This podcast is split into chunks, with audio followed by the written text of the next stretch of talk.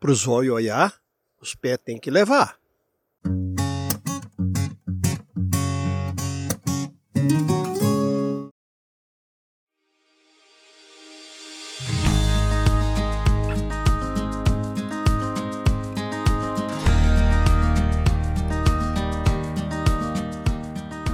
Salve, salve! Sejam muito bem-vindos e bem-vindas ao Sobre Trilhas, o podcast sobre montanhismo, trekking e outras atividades ao ar livre. Eu sou Eduardo Pontes, guia de turismo especializado em trekking, e neste episódio continuo com a série Os P's do Trekking. Se você está chegando por aqui agora, a série P é um apanhado dos conceitos que entendo como importantes para a prática do trekking e que coincidentemente começam com a letra P. Já teve primeiros socorros, previsão do tempo, preparo físico e agora chegou a vez dos pés. Bom, eu tenho como premissa que o meu melhor amigo nas trilhas são meus pés. A minha experiência diz que um praticante pode andar por horas ou até mesmo dias com dor nas costas ou em qualquer outra parte do corpo, mas qualquer problema com seus pés podem te forçar a desistir de um trekking ou te fazer passar um belo perrengue. É para tratar deste assunto que eu terei o prazer de conversar com Caio Maringoni, fisioterapeuta, especialista em ortopedia e esporte, sócio e diretor científico do Instituto RV. Oi, Caio, é um prazer ter você aqui no Sobre Trilhas. Obrigado pela presença. Obrigado, Eduardo. Eu que eu que fico muito honrado aqui de falar contigo e com, com seus ouvintes aí. É um prazer participar aí do, do programa. Bom, no primeiro bloco, a gente vai conversar sobre o que a ciência tem para nos dizer sobre pés e trekking. Num universo onde praticamente todo trilheiro tem uma opinião sobre o assunto, é muito importante sair do achismo para tomar decisões. Já no segundo bloco, para fechar o episódio, a gente vai falar sobre alguns cuidados que você pode ter com o seu melhor amigo nas trilhas. Afinal, é como diz o bordão do podcast: pro zóio olhar, os pés tem que levar. É isso, vamos nessa!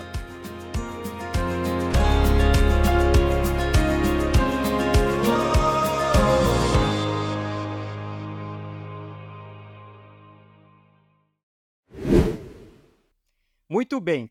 Caio, é, o universo do trekking, né, do montanhismo, existe uma série de máximas, para não, não dar o nome de lendas aqui, com relação aos cuidados que as pessoas devem ter com o pé. É, eu mesmo aqui no programa, a gente tem o, o, o bordão do, do, Sobre Trilhas, é para os olhar os pés tem que levar. Eu também tenho os meus palpites sobre, minha opinião sobre algumas coisas relacionadas aos cuidados com os pés mas é justamente para bater de frente com essas convicções que você está aqui para conversar com a gente hoje. Então, é, eu vou começar trazendo logo de cara uma das, uma das questões que normalmente são comentadas no mundo do, do, do trekking, que é com relação à escolha do calçado, né? E a gente vai escolher um calçado para fazer trekking e muito antes de escolher esteticamente qual vai ser ele, você precisa pensar nas características é, técnicas do, do, do, tênis, né? E, ou, da, ou da bota. E aí vem uma, a primeira grande questão, né? Algumas pessoas recomendam que você faça a compra de um calçado um número maior do que você está acostumado a usar. O que, que você acha dessa primeira sugestão aí do mundo do trekking? Bom, Eduardo, é, eu acho que o meu dia a dia é lidando com lendas e mitos né, relacionados à área da saúde. O que mais tem na área da saúde são é, é a influência é, constante de experiências que algumas pessoas passam para a gente, que a gente vive, que influencia nessas tomadas de decisão, né? Quantas vezes a gente já não dormiu com um pano com álcool enrolado no pescoço para baixar a febre? Mas isso não tem evidência científica, é uma lenda, porque a febre já iria baixar de qualquer forma, a febre baixou depois de ter feito aquilo e a pessoa continua utilizando isso. Então, provavelmente essa lenda deve ter ocorrido porque realmente alguém deve ter andado com uma bota de tracking um número maior, e aí acabou falando, ó, tá dando certo, para aquela pessoa deu certo, mas isso é uma recomendação que não tem nem plausibilidade, né, Eduardo? Então, quando a gente pensa em intervenções é, para cuidados de saúde, né, a gente tem que pensar na primeira coisa: existe plausibilidade para isso? Então, se a gente for pensar no universo do esporte, não tem o do esporte ou de atividade física, alguma coisa é, do gênero, não, não existe nenhuma outra atividade em que a gente tenha que usar um número maior do calçado. ninguém vai jogar futebol com a chuteira maior, ninguém vai caminhar com a chuteira maior, ninguém vai correr com um tênis maior. É, então, ou seja, ninguém vai pedalar com a sapatilha de pedal maior. Então, não, não teria já plausibilidade para a gente usar esse calçado maior. Fora que isso pode gerar alguns outros problemas, porque o pé, se ele não ficar firme ali dentro do calçado, ele pode gerar alguns outros problemas, pode gerar maior atrito, pode gerar uma frouxidão ali dentro do calçado, que pode gerar alguns outros problemas aí que a gente vai discorrer sobre esse assunto hoje, né? Certo. É, de fato, uh, eu acredito que essa, essa lenda da numeração maior ela venha do fato de algumas pessoas usarem às vezes duas meias e de repente duas meias bastante grossas, mas é, muita gente fala que por conta de que depois de caminhadas de longo curso ou de muito tempo caminhando o pé incha, mas esse inchaço ele não pode ser é, tanto a tamanho a ponto de ter que usar um calçado maior, né? Não, não, é, é quase que improvável isso acontecer. Se a pessoa tiver um inchaço desse tanto fazendo uma caminhada, ela tem que procurar um vascular e não uma caminhada para ser feita, né? Certo. Porque, é, para você ter uma ideia, os calçados, a no- nossa numeração, é, é, ela, ela chega a aumentar a cada número meio centímetro, muitas vezes 8 milímetros. Então, ou seja, o pé não vai inchar esse ponto, né? É claro que a gente até dá uma dica para quem vai comprar calçado e eu trabalho às vezes com pacientes com pé diabéticos, né, onde o calçado não pode ficar realmente apertado, eu sempre oriento o paciente a comprar o calçado no final do dia, porque no final do dia o pé está realmente mais inchado do que logo de manhã, né? Mas não que isso vá mudar a numeração. Talvez ele vai sentir mais conforto com um tipo de calçado ou não, com os ajustes ali do cabedal do calçado, então ele vai se identificar mais com isso, né? Mas realmente isso, isso é uma lenda, isso mesmo que você coloque duas meias, eu fico imaginando que a meia também não vai crescer o pé um número, né? Não vai saltar 8 milímetros de tamanho, né? De comprimento, por exemplo, de calçado. Né? Certo, com certeza. Bom, então, assim, já que a gente começou já com logo de cara derrubando esse mito aí, né? Meio que que nem Discovery Channel lá, os Mythbusters, Sim, a gente pode começar a, a desenvolver o assunto aqui do programa com relação às questões que podem afligir, afligir o pé, né? Então, é, a gente tem aí, eu dividi aqui no, no roteiro para conversar contigo, que a gente pode ter, acho que, dois tipos de lesões básicas quando a gente está pensando em caminhada, né? Então, Sim. tem as lesões ortopédicas, que aí eu acho que entrariam as, as torções, pancadas, facite plantar, enfim, Sim. as lesões desse tipo, e as dermatológicas, que são causadas pelo atrito, ah, ah, umidade, eh, sei lá, micose, enfim, tem N problemas, né? Então, Sim. assim, eh, trazendo isso aqui para nossa conversa, né? Assim, qual que seria a principal conselho teu com relação a- ao cuidado com os pés de alguém que vai pretende fazer trekking? É, pr- primeiro a gente tem que entender que existem é, lesões que são traumáticas e tem lesões que são não traumáticas, né? Então a gente separa isso, né? Que é a diferença que pouca gente sabe, né? Às vezes nem pensa que é da ortopedia para traumatologia. né? Tá. Então a, or- a ortopedia ela estuda as lesões que não são traumáticas, né? São, por exemplo, uma fascite plantar não é uma lesão traumática, né? Não, não foi um trauma direto ou indireto que aconteceu ali. Às vezes é uma sobrecarga mecânica, alguma alteração postural no pé ou no membro inferior que acaba gerando isso. Então, o que acontece? Quando o indivíduo ele vai fazer um tipo de caminhada ou caminhadas longas, a praticar o trekking, ele pode apresentar lesões traumáticas e não traumáticas, isso falando da questão musculoesquelética e guardando um pouquinho as questões dermatológicas, né? Mas as questões traumáticas, elas podem estar entre torces e fraturas, isso é o mais comum, né? Então, o indivíduo pode estar fazendo alguma caminhada, essa caminhada está com o terreno irregular, e ele sofreu, por exemplo, uma entorse. Essa entorse pode gerar uma lesão ligamentar ou até uma fratura, se for uma entorse um pouquinho maior. Essas, esses tipos de acontecimento, eles devem interromper a atividade física imediatamente e o indivíduo tem que ser encaminhado ali para um pronto atendimento, tá? Já as lesões não traumáticas, esse indivíduo pode apresentar dores que são, a gente chama de dores inespecíficas, que a gente não sabe exatamente porque ela está acontecendo naquele momento, mas é uma dor que está acontecendo, por exemplo, uma sobrecarga mecânica por estar andando há muito tempo, por não ter feito a pausa exata, por estar usando o calçado muito largo. Então, existe essas questões, né? É, isso, as, as ortopédicas podem envolver os tecidos moles, né? Que a gente chama de músculos, né? E tendões, como também pode envolver os tecidos ósseos, né? Que são as articulações ou segmentos ósseos, né? É, normalmente essas não traumáticas, elas estão relacionadas mais às questões de uh, sobrecarga mecânica da musculatura, tá? Então, é um músculo sobrecarregado, um músculo estressado, um músculo é, uh, que já foi utilizado de forma excessiva e acaba é, correspondendo a alguma dor. Né? Agora, saindo da questão musculoesquelética, a gente entra para as questões é, dermatológicas, né? É, só para você ter uma ideia, num levantamento é, de um estudo, ele identificou que mais de 75% dos indivíduos praticantes de trekking vão ter bolhas naquela prática, né? Então, ou seja, é muito comum o aparecimento de bolhas e de lesões ali dermatológicas na prática do trekking. Então, os cuidados, né, é, é, com relação a isso tem que ser levados bastante em conta, né?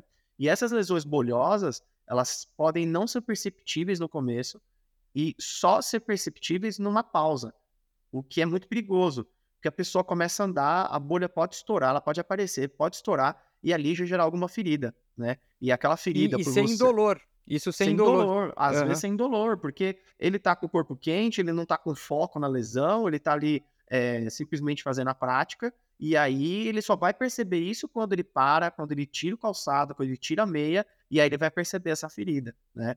E por estar tá no ambiente normalmente não urbano, essa pessoa ela tem uma grande susceptibilidade a alguma bactéria, alguma coisa assim que pode causar problemas grandes depois, né? Tem uma bactéria que é a Staphylococcus aureus, que causa a erisipela, que ela é presente, muito comum nos ambientes não rurais, né? Então esse paciente, esse indivíduo tem que tomar bastante cuidado com isso, né? Com, essa, com essas lesões, né? Fora que também, por estar no ambiente não, não urbano, né? Um ambiente mais rural, um ambiente mais natureza, ele pode também sofrer algum corte na região, né? Então ele pode estar pisando em algum lugar, pisando em alguma coisa e ter algum corte, ter alguma pedra mais pontiaguda, ou alguma coisa assim que pode gerar alguma ferida ali e vai estragar o passeio dele. Entendi. É, você começou a comentar, a, a, o seu, a sua resposta começou com relação à classificação dos problemas ortopédicos e, trau, e traumatológicos, né? Então uhum. você falou a respeito de entorse. E aí eu quero trazer uma pergunta também relacionada à questão do calçado. Uhum. É, eu, né, particularmente, a minha opinião, é, costumo fazer trekking com bota, porque primeiro que eu ando pesado, então a minha cargueira uhum. ela tá lá com seus 14 até 20 quilos no, no, em casos extremos. E eu acredito que a, a, a, o cano da bota, ele de alguma forma pode oferecer um suporte para o meu tornozelo a ponto de evitar uma torção. Né? Outras pessoas já gostam de caminhar com tênis porque dizem que o cano da bota não faz a menor diferença nesse tipo de suporte. Uhum. É, a ciência tem alguma informação relacionada a isso? Um, um, cano de bota reforça o tornozelo ou ele é achismo meu aqui? Cara, olha, é... a gente tem que pensar na mecânica da coisa, né? Então, a entorse de tornozelo normalmente é o desalinhamento do eixo do pé com a canela, né? Com a perna, né? Então, se a gente tem alguma sustentação ali lateral, que acontece com as botas, que tem um cano um pouco mais alto, com certeza ali vai ter a diminuição de chance de entorse. Se você observar é, as atividades físicas, vamos, vamos, vamos usar o esporte como exemplo, tá? Pega os esportes onde você tem mais lesão de tornozelo, que seria vôlei, handball, basquete, onde tem um pouquinho de salto. Observa como é o formato do calçado de um tênis de, de um tênis de, de prática de vôlei e de basquete, por exemplo. São todos com cano um pouquinho mais alto, tá? E se você reparar, a, o, a, os passadores de cadarço da bota, não é à toa que eles vão até lá em cima mesmo. Para você realmente gerar um, uma, uma fixação ali na, na região um pouco acima do, do tornozelo, né? Ali do maléolo que a gente chama, que é aquela bolinha do tornozelo ali, um pouco para cima, para realmente estabilizar isso, tá? Pouca gente sabe, até aliás, Eduardo, e fica até uma dica também para quem pratica a corrida mesmo, e até para os praticantes de trekking que não se dão bem com bota. O, normalmente, os tênis de esporte mesmo, de, de, de corrida ou de caminhadas longas mesmo, que não são as botas, se você observar, eles têm uns furinhos um pouco para cima. Sim, aqueles furinhos que você acha que não serve para nada. Que, que ninguém usa para nada, porque se você passar por ali o cadarço, ele vai ficar amassando a língua ali, né? Mas aquele furinho serve para você fazer um lacinho nele e você passar do, o, o, o, cadarço por dentro daquele outro laço e apertar. É muito difícil explicar aqui no áudio, mas você acha até rapidamente esses vídeos, se você procurar na internet, né? Para que, que serve esse furinho do tênis lá, você vai perceber. E esse furinho é justamente para você apertar um pouquinho a boca do tênis, sem apertar o tênis todo, apertar a boca do tênis, sem apertar o resto, o peito do pé ali, para você ter mais estabilidade no tornozelo. Então, eu sugiro o praticante de trekking utilizar as botas de trekking mesmo, porque elas têm esse cano um pouco mais alto e vão dar melhor estabilidade para o tornozelo. E a entorse de tornozelo é uma lesão traumatológica comum no praticante de longas caminhadas. Né? Sim, com certeza. Eu conheço alguns casos, é. já vi muita gente mancando em trilha, nas trilhas que são mais Sim. cheias. E. Uh, Caio, uma outra coisa que eu ia perguntar para você com relação à questão da estrutura do pé. Unhas também são algo que também podem causar bastante incômodo em quem está praticando trekking, né? Seja ela uma unha encravada, um, enfim, uhum. qualquer tipo de, de coisa nesse sentido. É, que conselho que você dá para quem é, para o praticante com relação aos cuidados com unha? Cara, a, a, primeira coisa é cortar as unhas antes de fazer o trekking, já que você vai, você sabe que vai fazer o trekking, tem o dia para você fazer a sua caminhada, então é você cortar as unhas, é, bacana, bem curtinha, tal, evitar as lesões, né? Tem gente que tem tem aquelas, aqueles costumes de cortar a unha bem curta até, quase sangrar, né? Até Mas machucar. evitar esse tipo de coisa, até machucar tal. Então é, é aparar a unha legal, ter esses cuidados com o pé, porque assim, é... ela vai receber uma carga grande, né? Ela vai receber uma carga grande. É, tem casos até de quedas de unha tal, né? Que o pessoal não cuida. E se a unha tiver um pouquinho comprida, é ela que vai ter o contato ali com o calçado, né? E na verdade não é ela que tem que ter esse contato com a calçada, porque a unha não foi feita exatamente para isso, né? Então é, é, possível que tenha esse tipo de lesão. Então tem que cortar as unhas. E eu recomendo para quem já tem um problema prévio, né, de, de unhas, tem um profissional que eu indico muito meus pacientes a buscar, que é o podólogo. Tá? Hoje, hoje a, a podologia ela, ela, ela atingiu níveis de excelência na área da saúde, que é praticamente obrigatório quem utiliza os pés para fazer alguma atividade física, algum hobby, ou tem algum passatempo, é passar com esse profissional, é procurar esse profissional para ter esses cuidados. Então, se você já tem micoses, já tem unha encravada, já tem uma tendência a ter algum problema, você vai colocar uma carga ali naquele pé, né?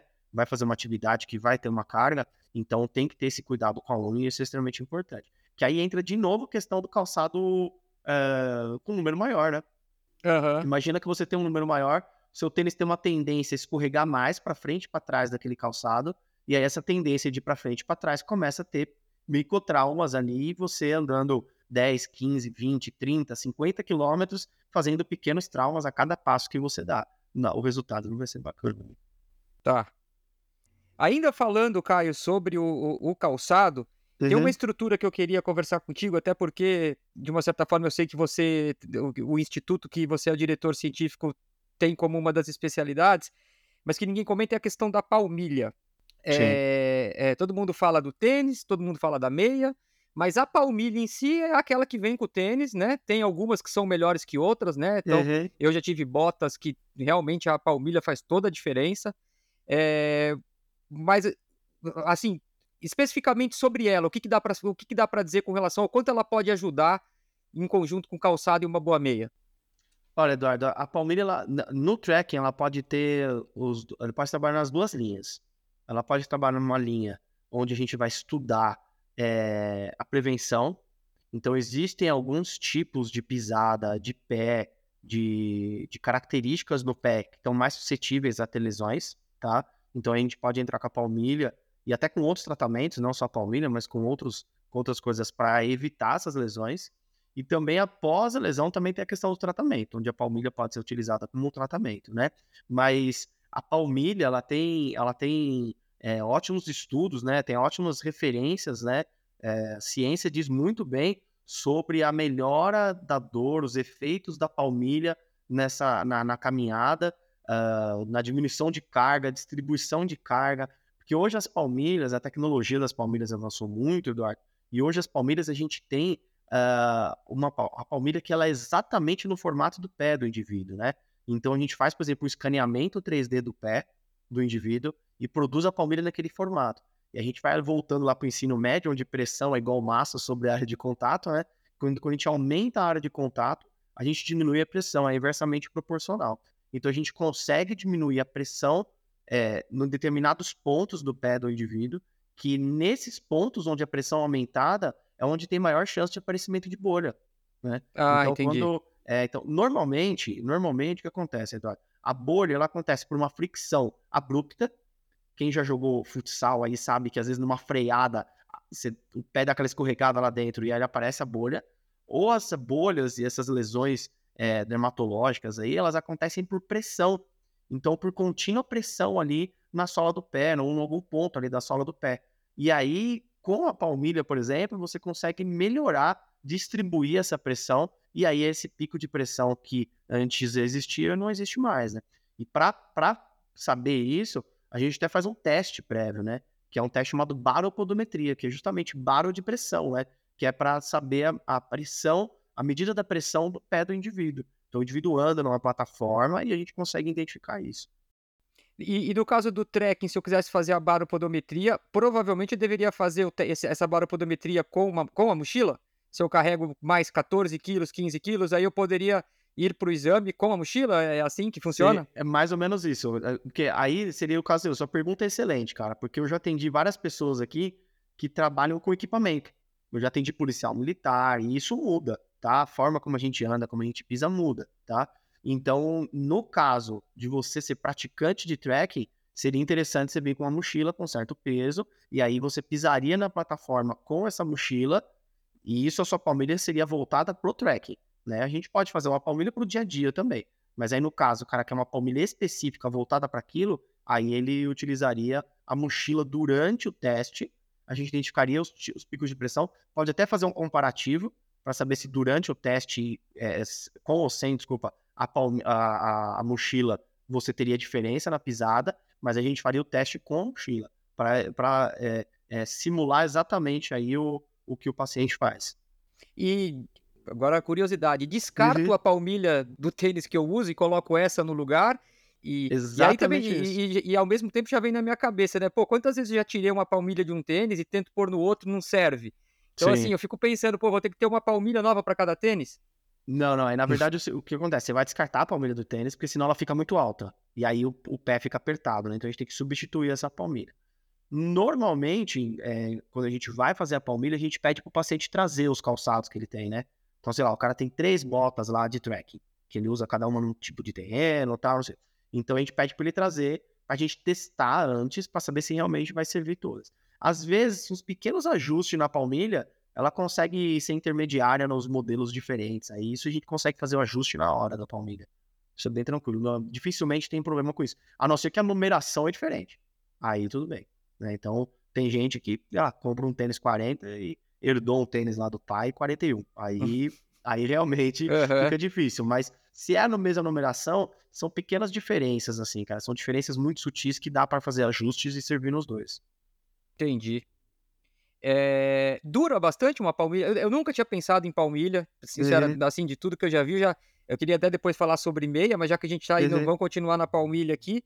É, dura bastante uma dessas, assim, é, porque normalmente um, uma bota tem uma certa durabilidade, terminou, fez alguns, alguns quilômetros, ou até mesmo aparentemente uhum. você olhou e descarta. E palmilha, como é que é? Uhum. Palmilha normalmente é o seguinte: a gente fala que de 10 a 12 meses, né, com a palmilha ela começa a ter deformidades do tecido, né, do material, né, do material dela, né. É, só que vai depender muito do uso, né. Imagina o cara me procura para fazer uma palmilha para tracking e ele faz um tracking a cada dois meses. Bom, a palmilha vai durar pra caramba. Uhum. Ele tá usando muito pouco. Né? É, seria acho que mais ou menos que nem a questão do calçado mesmo, né? Tá. Se o cara compra entendi. uma bota e faz o tracking toda semana, a bota vai durar menos do que o cara que faz lá uma vez por mês, né? Tem uma certa variabilidade. Mas a gente diz que dentro de 10 meses, aproximadamente, a palmilha começa a sofrer é, alterações do material que começa a comprometer um pouquinho a, a função dela, né, a, a, a, eficácia dela. Legal. Então, acho que para a gente finalizar esse bloco, falta falar da meia. Uhum. É, né, falamos do calçado, falamos aí dos tipos de lesão, falamos agora da palmilha e eu tá para não, não posso ir para o segundo bloco sem falar da meia. Uhum. É, alguma recomendação específica aí da área sobre com relação a essa com, essa, com relação à escolha? Aqui, aqui para o meu lado, é, eu escolho a que cabe no bolso, porque outro dia eu fui olhar preços de meia de trekking, vi umas meias de 200 reais, 300 reais, uma coisa surreal. Uhum. E a minha custa 30 reais, compro, meu, dura uma eternidade, funciona super bem. Mas assim, falando em, em quem está em contato com isso todo dia, qual que é a dica? É, o, a dica é o seguinte: primeiro, a questão da costura da meia, né? Então, se a meia tem uma qualidade muito baixa, muito baixa, muito baixa, a costura dela não tem uma qualidade muito boa, o acabamento da costura não tem uma qualidade muito boa. E aí, se a costura ficar um pouquinho lá na frente do pé, onde o espaço do calçado é um pouquinho menor, né, um pouco mais é, estreito, aquela costura pode raspar ali na parte do, da, do, do, dorso dos dedos do pé, né, na parte de cima dos dedos do pé, e gerar algum, alguns picos de estresse ali, gerar alguma lesão ali na, naquela região, né. Então, só tomar cuidado em relação a isso. As meias não podem ser muito apertadas, né, então você vai ficar com aquela meia o dia todo, tal, vai andar bastante, o pé pode inchar um pouquinho, então elas não podem ser muito apertadas, né? Mas elas têm que ser firmes para não escorregarem também. De preferência, escolher os tecidos onde tem essa expulsão da umidade, né? Então, que não retém essa umidade, né? Então, tem, já tem tecidos específicos para isso, né?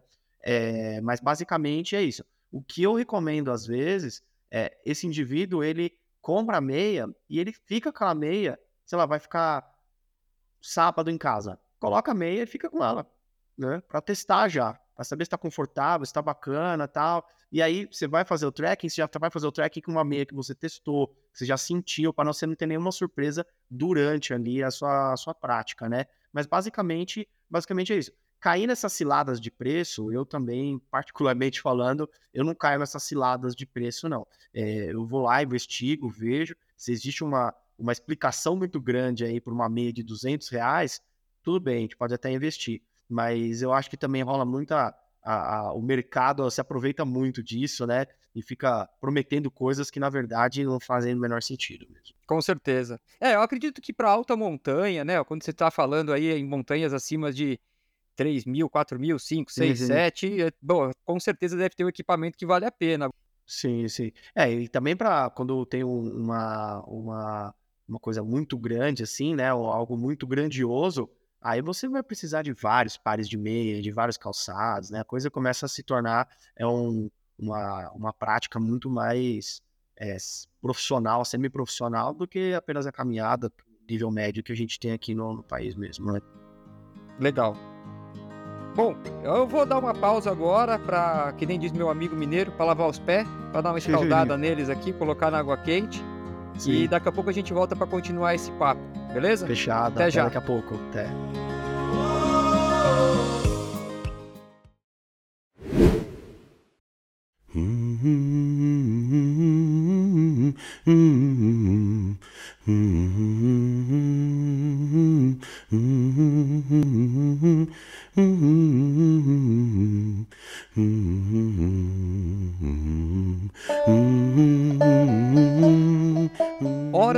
Dicas de coisas legais que eu tenho escutado, assistido ou lido.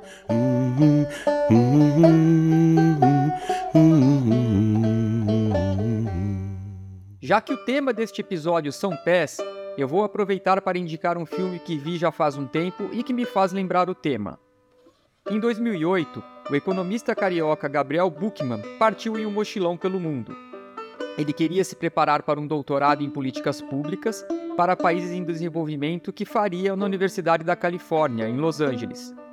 Percorreu 26 países no Sudeste Asiático, no Oriente Médio e na África. Na reta final, ao escalar o Monte Mulange, no Malawi, acabou se perdendo e não voltou mais. Seu corpo foi encontrado em julho de 2009 após muitas buscas. Gabriel havia morrido de hipotermia. A notícia abalou familiares e amigos, entre eles o cineasta Felipe Barbosa, que conhecia Gabriel desde criança.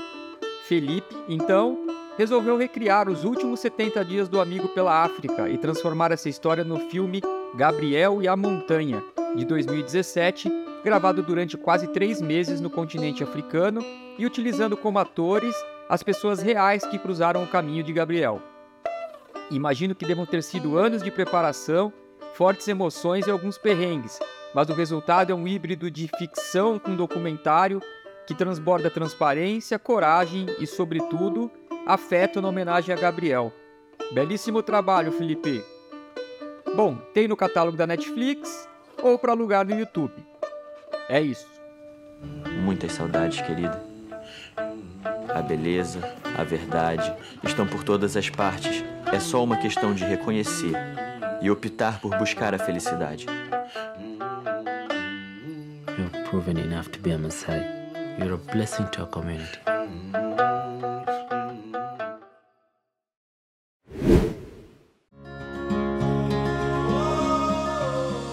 Bom, voltamos. É, Caio, eu sempre digo para quem quer começar a fazer trekking, né, que com relação a esse cuidado com os pés, que é porque, sei lá, você pode andar com dor nas costas, qualquer problema que você tiver no corpo, você vai caminhar. Agora, se tiver um problema nos pés, isso vai fazer com que você tenha que abortar o trekking, né? E, e o principal problema que, que eu encontro, que, que, eu, que eu encontro, que eu já encontrei por aí, são sempre as bolhas. É, então agora eu queria tirar esse segundo bloco para a gente falar um pouco mais de dicas para o pessoal entender o que, que pode fazer para evitar problemas, né, para esse tipo de, de, de, qualquer tipo de lesão.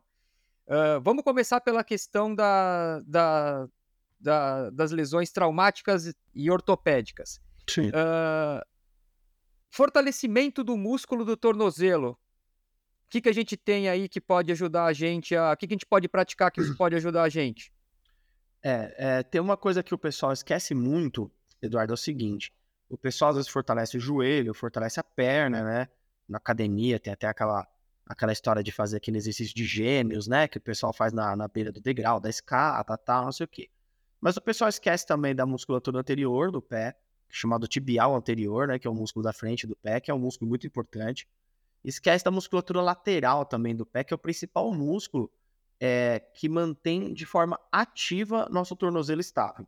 Então, basicamente, quando a gente torce o tornozelo, né? Ou quando a gente põe uma carga lateral ao tornozelo, a gente tem o estresse de alguns ligamentos que seguram a articulação para aquela articulação não ir embora, no, no torcer de vez, que quando é muito grande tem lesão desses ligamentos.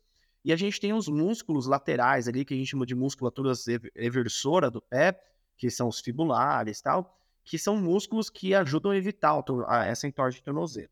Então, fortalecer essa musculatura vai ser bem bacana. Então, é bem-vindo no praticante de caminhada ou qualquer outra atividade, seja uma atividade de lazer, ou seja um hobby, ou seja uma atividade física, que é interessante, que, tá, que usa os pés muito, que é fortalecer essa musculatura ali da região também para evitar essas entorses. Né. Fora isso também, o pessoal negligencia também o pé em si e não o tornozelo só, né? Então negligencia a musculatura do pé. A gente tem as entorses de tornozelo que são bem comuns no praticante de trekking, mas também a gente tem essas dores plantares, né? Essas dores de, de característica de facite plantar. E existe uma musculatura no pé que hoje o pessoal chamou, né? o pessoal adora dar nome na área da saúde, né? De foot core, que é como se fosse o core da coluna lombar, só que no pé mesmo, né? É, são, o pessoal adora dar nome, né? E pior que pegou o nome de uma tal forma que os artigos científicos usam esse termo, então não volta mais, né? Então vai ter o foot core, que é uma musculatura intrínseca do pé, que é, o pessoal trabalha muito para evitar essas dores, evitar essas dores na região do pé mesmo, né?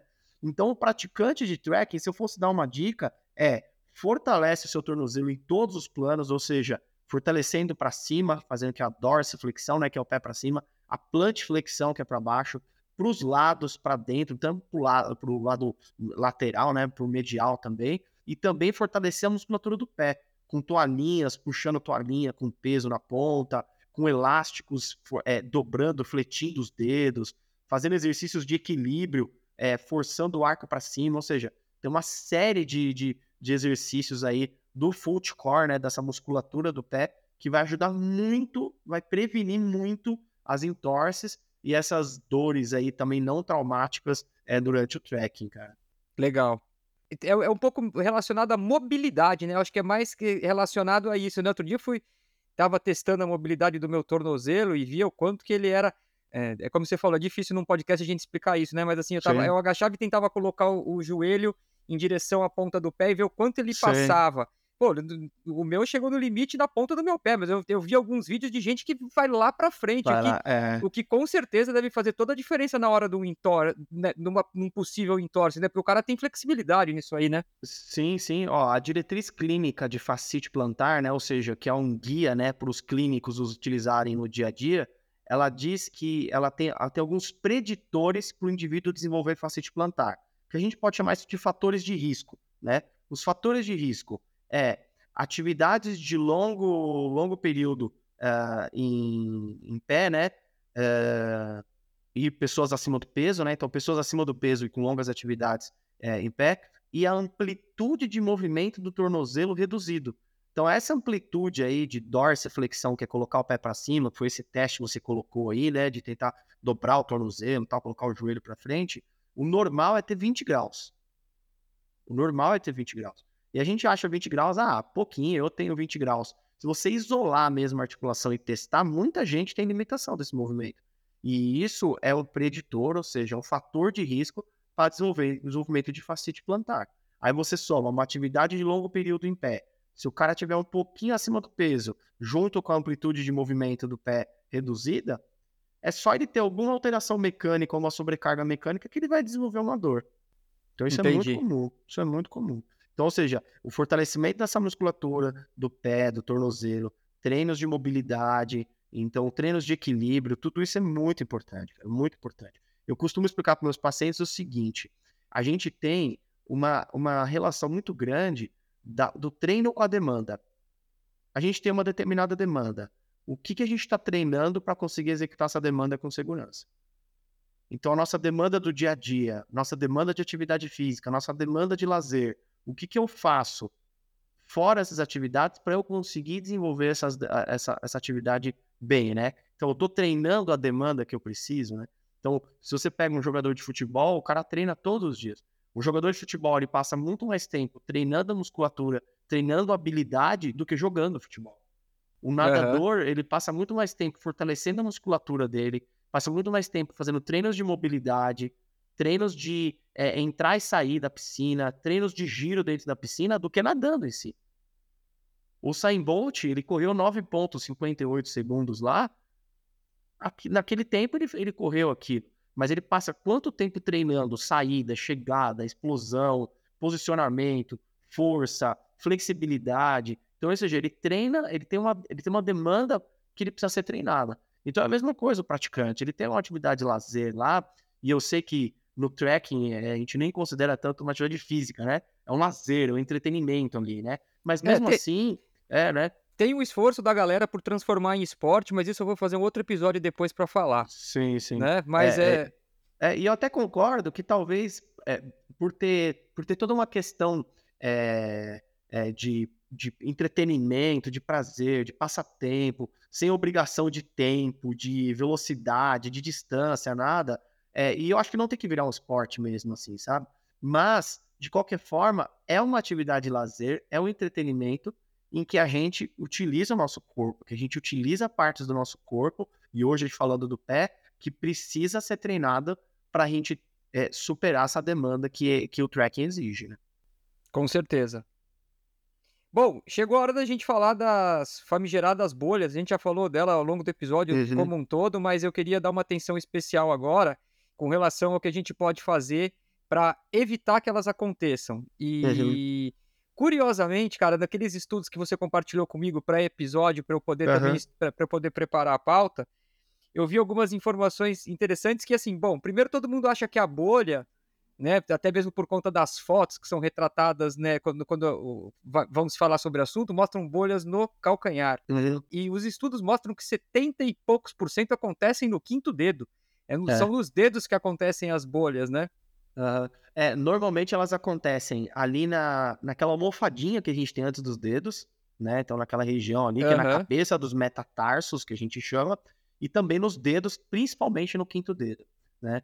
É, por, que, por que tanto acontece nessa parte que a gente chama de anterolateral do pé, né? Que é a parte do antepé é um pouco mais para lateral, né?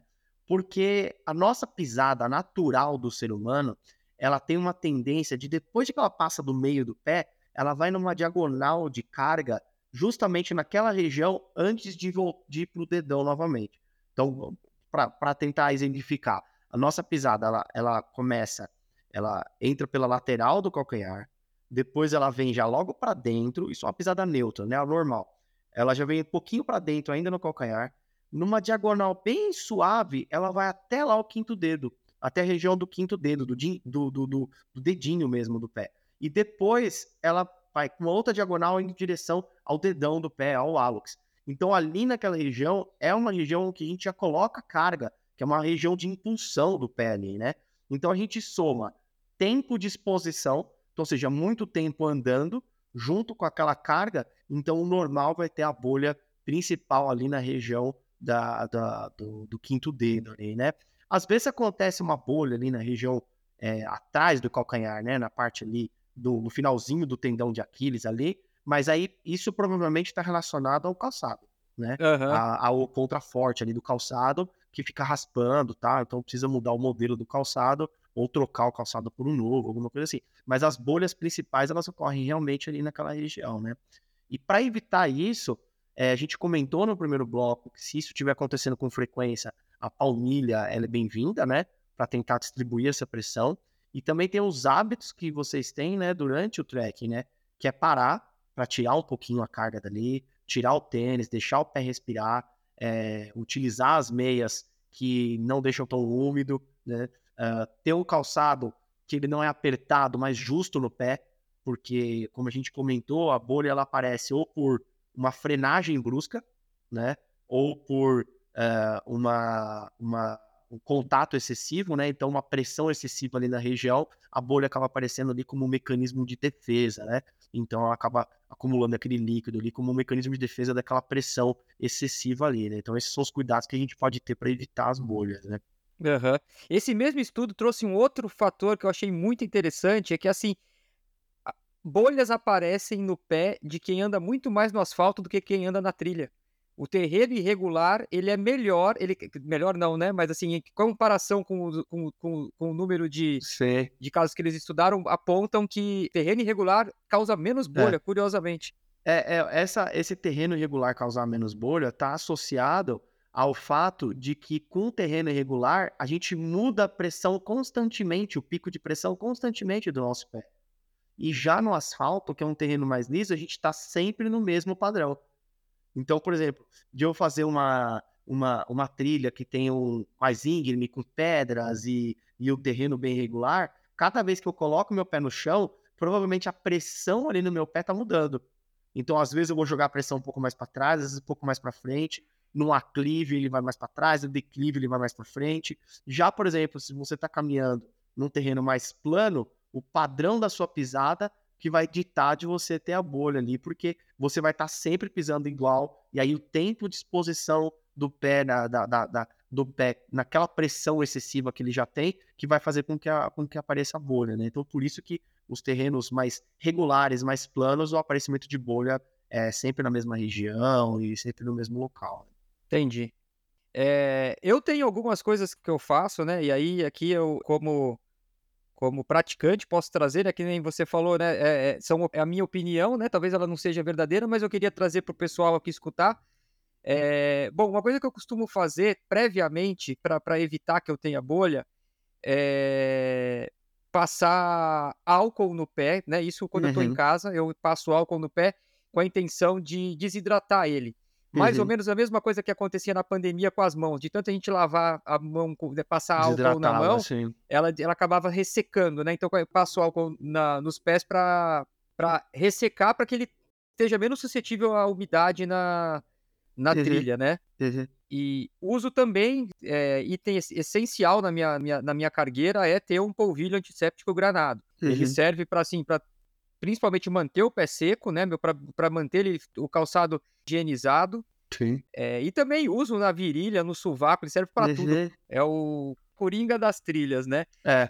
E, mas ainda falando com relação à bolha, vamos, vamos agora para um outro aspecto, é o inevitável. Aconteceu a bolha, e aí ela tá ali no pé, primeiro dia, segundo, tem mais dois dias, tem que fazer alguma coisa, Caio.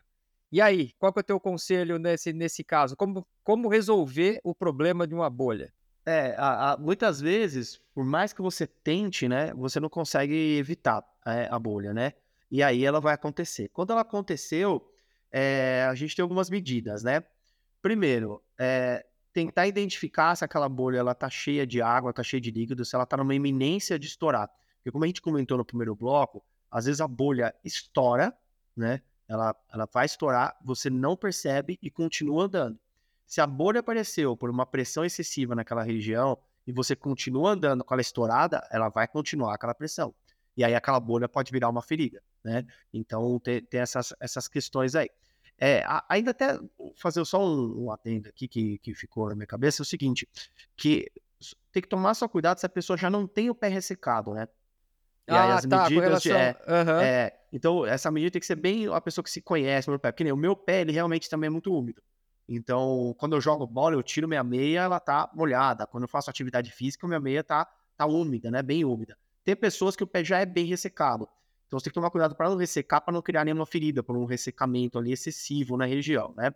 É, mas, voltando aí à questão da- das bolhas, depois que ela aparece, cara, tem medidas um pouco drásticas, né? Talvez, não sei se você conhece alguma medida aí mais drástica, mas tem medidas muito drásticas que, assim, no, no, no, no excessivo problema, né, da, da, da bolha, a bolha aconteceu, você tem muita caminhada para fazer, não tem nenhuma atenção de nenhum profissional da saúde ali, e a bolha aconteceu, ela estourou, ela tá ali. Tem uma coisa que a gente faz no esporte, tá? Que já foi feito no esporte. Aliás, tem uma história até interessante que eu já vou contar, mas que é colocar, ter um esparadrapo em mãos e colocar o esparadrapo em cima da bolha, tá? Por que o esparadrapo? Porque ele é fino, ele vai se igualar praticamente ali à pele e não vai criar nenhum outro pico de pressão.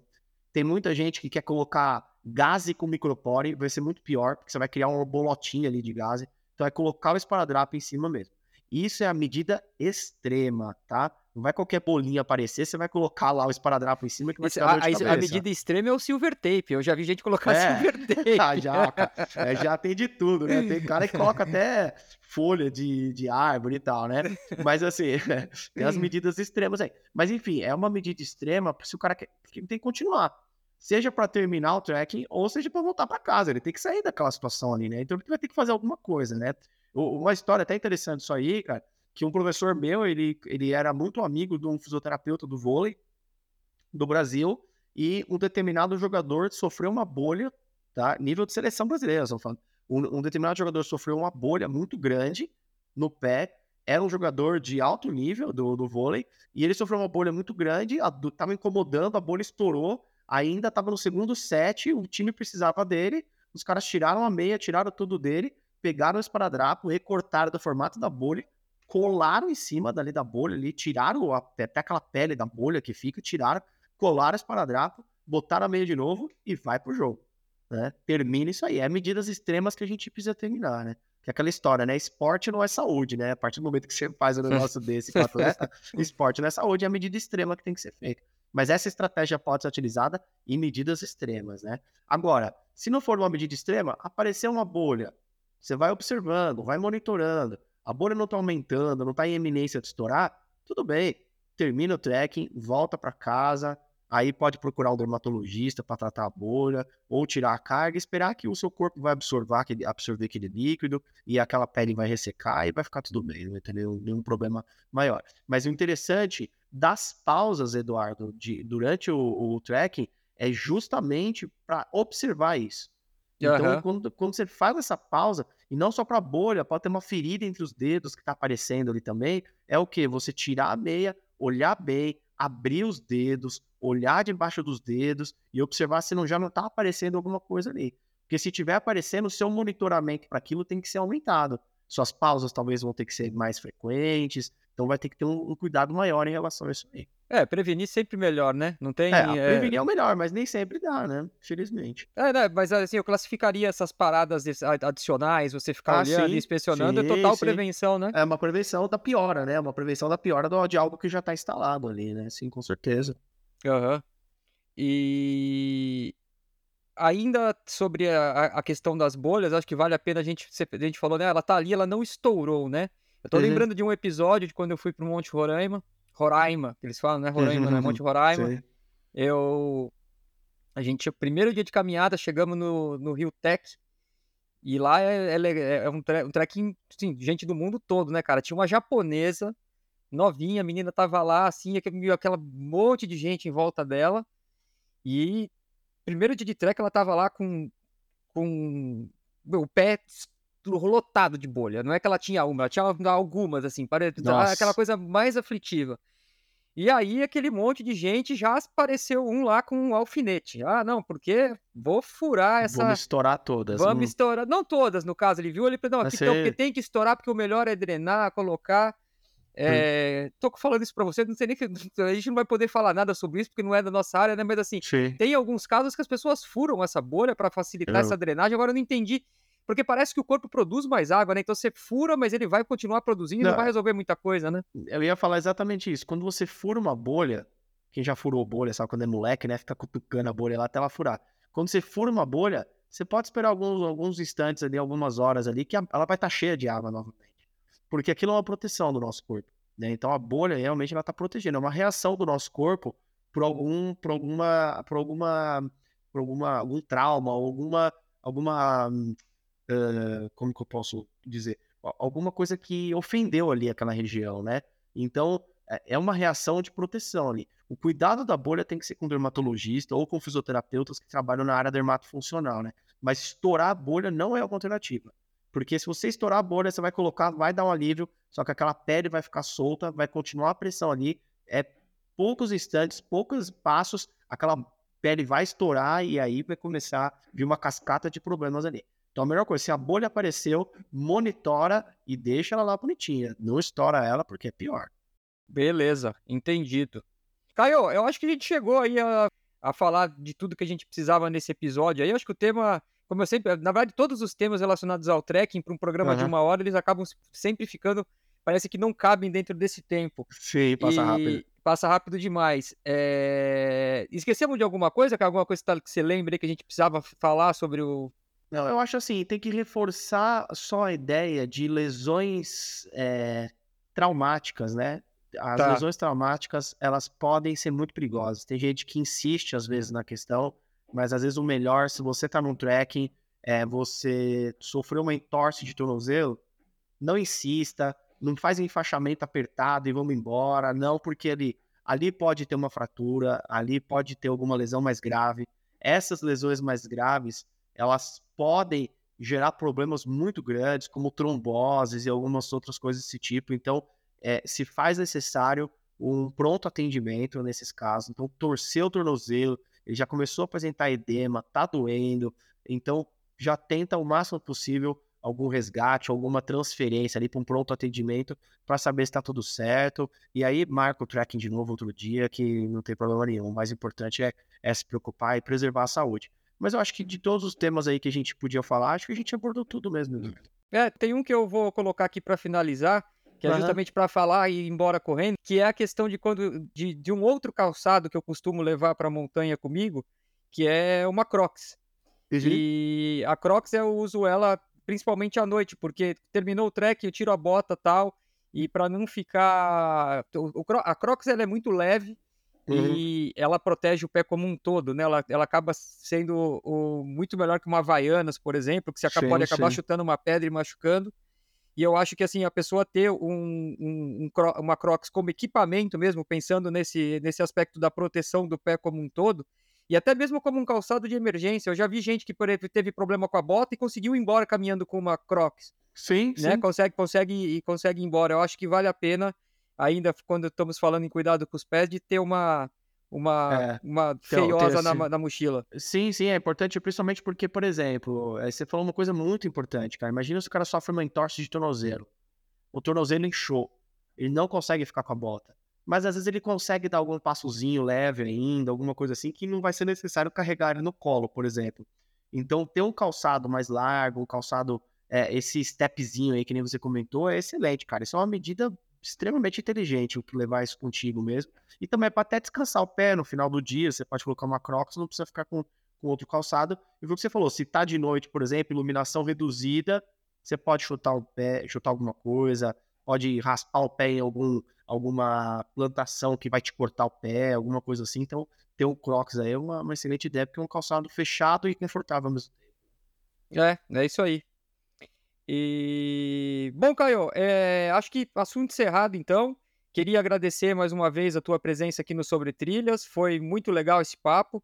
É, é, você deu dicas muito importantes aí. Quero encontrar você pessoalmente, quero fazer o meu teste de a minha baropodometria, quero fazer uhum. para poder ter uma palminha, quero experimentar isso, é uma coisa que eu faço questão de, de desse conhecimento, de trazer ele para minha rotina do trekking. E é isso. Obrigado, valeu. Legal, cara. Eu que agradeço a oportunidade de estar tá falando. É tão difícil às vezes é, ter um espaço para um fisioterapeuta poder falar, né? É, então acho que eu acho que isso é muito importante para minha profissão. Então agradeço bastante isso. Se precisar de mim novamente, a gente pode marcar outro dia. E tô te esperando na clínica aí pra gente poder fazer esse teste aí, você você sentir como é que é ter uma palmilha, ter esse esse elemento a mais aí para você ter o seu entretenimento e sua prática aí com mais com mais segurança e, e com menos problema. E depois eu volto para fazer um review pra galera aí. Show então de é bola. Isso. Beleza, Caio. Obrigado, cara. Vamos nessa. Um abraço. Obrigadão. Um abraço a todos. Até mais. Tchau.